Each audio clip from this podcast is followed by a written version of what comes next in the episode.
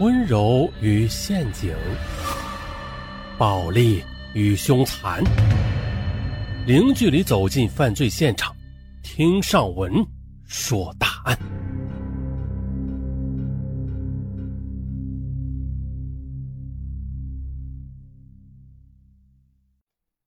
本期的案子说的是妙龄的美女突然裸死在警察的床上，这死前呢还曾经被人性侵。而这起谋杀案却被当成了急性胰腺炎导致的自然死亡，案件折腾了五年之久，又经过六次法医鉴定啊，最终的才将杀人者归案。而在这期间，凶手不但娶妻还生子，而活得非常滋润。这事情啊是这样的：两千年六月二十九日晚的鞍山，女孩陈代诺约好了和高中同学连丽丽一起蹦迪。他们两人都是鞍山本地人，是很好的闺蜜。啊，相比相貌平平的陈代诺，她的同学连丽丽可以说是个大美女了。她是一九七八年出生，当年才二十二岁。和很多东北女孩一样，连丽丽天生丽质，身材高挑，有一米七的个子呢。啊，皮肤白皙，高鼻梁，大眼睛，束胸翘臀的。啊，除了美貌以外，连丽丽还特别有女人味儿。啊，让看到她的男人们呢都不觉得心跳加速。其实啊，连丽丽也并没有卖弄风情，她只是一个单纯的年轻女孩啊，有着东北女孩常见的开朗性格。她举止爽快，对朋友也很仗义，人缘非常好，朋友众多。说起来，连丽丽出身也不错，是个小干部家庭，母亲王叔是个普通女人，在鞍山市市直机关服务处做服务员，父亲连家荣则在鞍山市市工委纪委担任处长。连丽丽是妹妹，上边还有一个大几岁的哥哥。高中毕业后的十八岁的连丽丽没有继续读书，她在鞍山市科委物业发展中心找了个工作，是一名出纳员。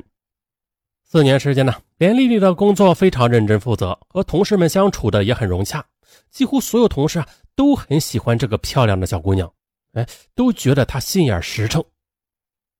这连家的生活平淡却安逸。两个女儿也都很听话，连丽丽哥哥有相处多年的女朋友，早已经是谈婚论嫁，准备明年在二零零一年就要结婚，这连酒席都定了！美貌的连丽丽确实没有男朋友。同时啊，这父母对小女儿是极为的宠爱的，从小到大几乎没有打过一巴掌。母亲王叔有时候会说：“哎呀，丽丽啊。”你要考虑自己的大事了。你看看你哥哥，明年就要结婚了。连丽丽就会撒娇的说：“哎呦，我说妈，我才二十二岁，还小呢。你这死丫头，你看小王、小张他们不都是在追你吗？你怎么不理他们呀？我看这两个小伙子人品不错的。嗯，他们都是我普通朋友，我对他们没有感觉啊。哎呀，我看呐，你就是觉得自己漂亮，眼光太高了，是不是？我跟你说呀。”女人找到一个合适的丈夫可不容易了。好，好，好，妈，我知道了。嗯，遇到合适的，我一定抓住，我绝对不放走。臭丫头！啊，这句话把妈妈给说笑了。啊，除了有个非常漂亮的女儿以外，连家和鞍山所有的家庭没有什么区别的，普普通通的。可万万没想到啊，在二零零零年六月二十九日这天，连家的一切都彻底改变了。当晚，陈代诺约连丽丽一起吃饭和蹦迪。下班以后，两个女孩就在一家饭店吃了晚饭。东北女孩一般都能喝两杯的，连丽丽和陈代诺便各喝了两到三杯啤酒。期间，连丽丽突然接到一个电话，放下电话之后，连丽丽有些不高兴。陈代诺问：“嗯，怎么了？谁打的电话呀？”“嗯，又是那个上耳机，就是那个警察。”“对啊，交通局公安处的。”刚刚从大连警校毕业，哦，我也见过他几次。听说他爸爸就是我们这里的某某局长呢，有实权的。对了，听说这小子还挺花心的，才二十一岁呢，就在外面散钱到处玩，在酒店里还有长期包房。哎，怎么了？他纠缠你了？嗯，烦死了。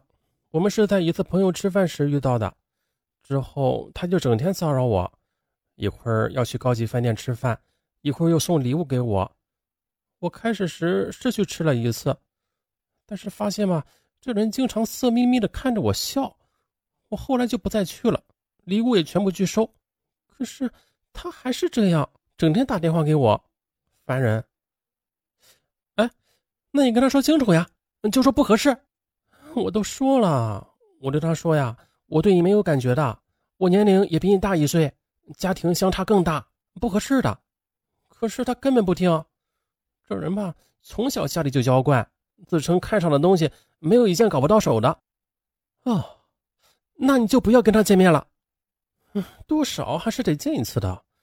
我上次吧，有一个小学同学打电话给我，说他被前男友给扣住了，要我救他。我又不认识什么警察，我一急之下就打电话给李健和尚尔基了。也就是这件事之后，我就欠尚尔基一个人情，我说好了要请他一次。那你看，他刚刚又约我去田园大酒店的幺三零三房间，说跟我最后谈一次，保证以后不再骚扰我了。啊，那你赶快去谈谈吧。这小子家里不好惹的，在我们鞍山很有势力。我听说他爸爸还有高升呢。你没有必要得罪他的啊，好好跟他说。嗯，我也是这个意思。在鞍山，只要做公务员，就要和他爸爸打交道。我爸爸也是公务员，我害怕这小子报复我们家里，所以我一直忍着。你说的也对，我今天就跟他彻底摊牌讲清楚。这样吧，诺诺，我现在要去了，你等着我一起去蹦迪。我们谈不了多久，一会儿就行了。说罢，连丽丽就走了。时间。大概是二十点左右，而一直到多年之后，陈代诺还能回忆起当晚连丽丽窈窕动人的背影和秀丽的长发。陈代诺当时暗自想啊，这古话说美女身边是非多，果然是这样。过了一个小时，陈代诺打电话给连丽丽，问她还要多久才过来呀？连丽丽说，刚刚到陈尔基那里，还没有多久啊，还要等一会儿。可又过了十五分钟，陈代诺和几个朋友已经赶到迪吧。陈代诺打电话询问什么时候才能来呀？这连丽丽却支支吾吾地说还没有开始谈，要再等一会儿。又过了半个小时，大约是二十二点二十五分，陈代诺又打了一个电话。电话里，连丽丽说话有些含糊，感觉是有些口齿不清。他约陈代诺二十分钟后在迪厅门口见面。嗯，陈代诺有些奇怪。难道连丽丽在尚尔基那里喝酒了？哎呀，这傻丫头啊！尚尔基是个大色狼，怎么能够在他那里喝酒呢？万一醉了，岂不是给他趁机占便宜吗？可是二十分钟之后，还是不见连丽丽。陈德诺再次打电话过去，哎呦，关机了。陈代诺这下也急了，糟了，肯定是喝醉了。哎呀，这下要吃大亏了。闺蜜很仗义。啊！焦急之下，陈德诺打电话给一个朋友，问到了尚尔基的手机号码。陈代诺拨过去好一会儿，尚尔基才接了电话。可是电话中的尚尔基的声音极为的惶恐。你是谁？我是连丽丽的朋友陈代诺呀，我们见过的。丽丽是不是在你那里啊？是不是喝多了？你没有做什么吧？可让陈代诺做梦也没有想到的是，上耳机竟然说了下面一句话：“连丽丽好像不行了，你快过来。”陈代诺大吃一惊，急忙带着蹦迪的几个朋友赶到酒店，敲了半天，上耳机才来开门。不过此时上耳机表情倒不是惊恐，似乎是一种震惊后的麻木不仁。丽丽在哪里？怎么回事？上耳机不答。伸手指向里边的套间卧房，陈代诺和几个朋友冲了进去，当场就惊呆了。只见呢，连丽丽仰天躺在床上，身上的衣服是凌乱不堪，似乎是被人脱下后又胡乱的套上了。而此时的她再也不是那个漂亮的小姑娘。只见连丽丽脸部紫青，嘴唇和手指甲发黑，右眼闭着，左眼则半睁半闭，双目突出，眼球充血。模样那是非常的吓人，陈代诺吓坏了。丽丽，丽丽，你怎么回事？丽丽，你醒醒！连丽丽毫无反应。同来了一个女孩学过医，发现连丽丽已经没了呼吸。啊，这人好像是死了！快打幺二零！一群人七手八脚的打了幺二零，混乱中有人拨打了幺幺零。当时是深夜十一点多，幺二零急救车赶到，随后幺幺零也来了。幺二零医生看了看，发现连丽丽早已经死亡，手脚都已经僵硬多时，隐约的开始出现尸斑。根据估算呢，连丽丽死亡大约是两个小时左右，也就是陈代诺打最后一个电话的前十到十五分钟。也就是说，没有任何抢救的意义。幺二零医生将现场交给了幺幺零民警。而接下来啊，民警发现案件不简单，立即通报上级。很快，鞍山市铁东区刑警赶到现场。上期咱们说到了，说幺二零医生看了看呢，发现连丽丽已经死亡了，手脚已经僵硬多时，开始出现尸斑。根据估算，连丽丽死亡大概两个小时左右，也就是说没有任何抢救的意义。于是幺二零医生将现场交给了幺幺零民警。民警发现案件不简单，立即通报上级。很快，鞍山市铁东区刑警赶到现场。经过勘查，细心的民警发现了床头柜上有一张卷成卷的酒店便笺，上边有白色粉末，后来化验出有安眠药的成分和上耳机的指纹。同时啊，床头柜上还有瓶饮料、水杯之类的。民警发现了连丽丽的胳膊上有明显的抓痕和黑斑，似乎是暴力拉扯的痕迹。一直到凌晨一点，连丽丽的父母和哥哥这才接到通知，火速赶到现场。连丽丽的尸体已经被送到了医院的太平间。一点三十分，三人赶到医院，美丽动人的连丽丽已经变成冰冷紫黑的尸体，全家人痛不欲生，母亲王叔当场的晕倒在地。民警告诉连家人，经过初步检验，连丽丽死前和人发生过性关系。而连丽丽白天都在上班，下班就和陈代诺吃饭。那么，唯一有可能和连丽丽发生关系的人就是尚二基了。啊尚尔基和连丽丽只是普通的朋友，只见过两次，那绝对没有到上床的地步啊！案件非常可疑，民警也私下里表示过，可能是强奸杀人案件。这个结论已经让连家人震惊了，但这才是刚刚开始。也就是在尚尔基被捕的同时，也有人在做活动。也许不知道，连丽丽的父亲也是一个处长啊。最初的案情，嗯，介绍中是这样写的：死者连丽丽疑似三陪女，怀疑吸毒后死亡。这尚尔基毕竟只有二十一岁啊，从来没有经历过这种大事儿。